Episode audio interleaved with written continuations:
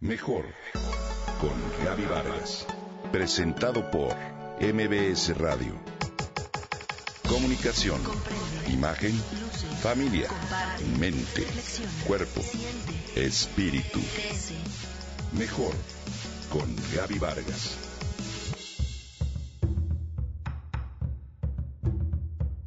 El pasado 17 de octubre falleció Masaru Emoto, doctor diplomado y licenciado en medicina alternativa por la Universidad Internacional Abierta.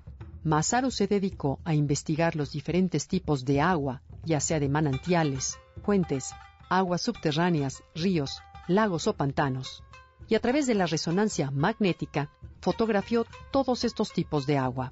Su hipótesis principal se basa en que los cristales del agua reflejan la esencia misma de esta.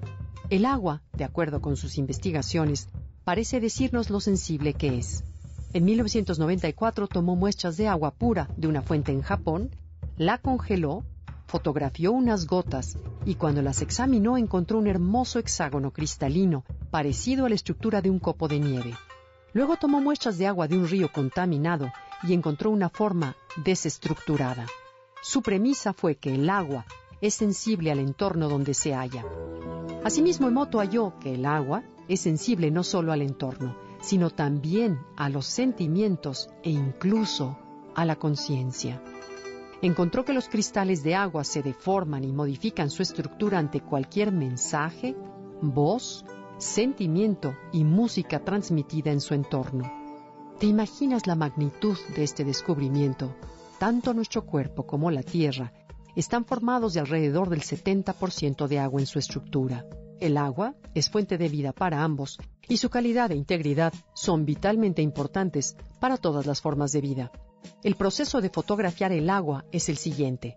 Se hacen 50 muestras de agua y se sacan de ahí 20 o 30 fotos de un cristal. Luego se persigue a un solo cristal entre todos los que hay, pues este puede contener más de mil cristales. En realidad, se produce un encuentro entre el cristal y el observador que no se sabe por qué elige ese cristal entre cientos.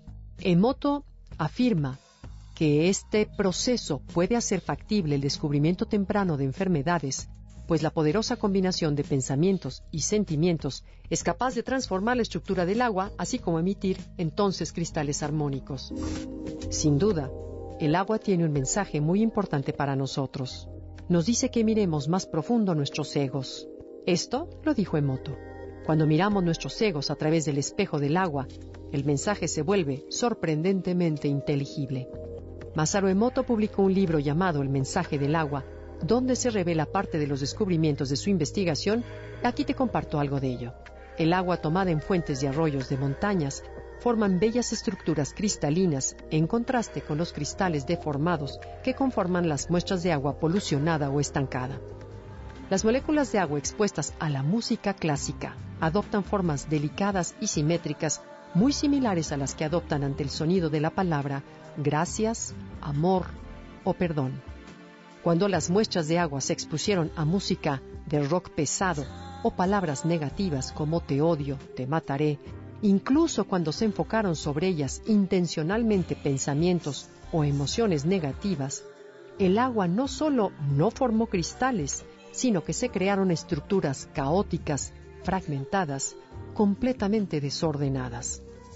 Cuando el agua se trata con aceites florales aromáticos, los cristales tienden a imitar la forma de la flor original, lo que parecería demostrar que el agua capta también la información de la flor.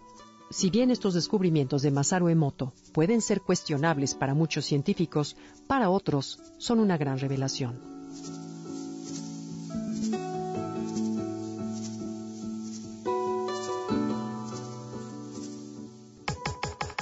Comenta y comparte a través de Twitter.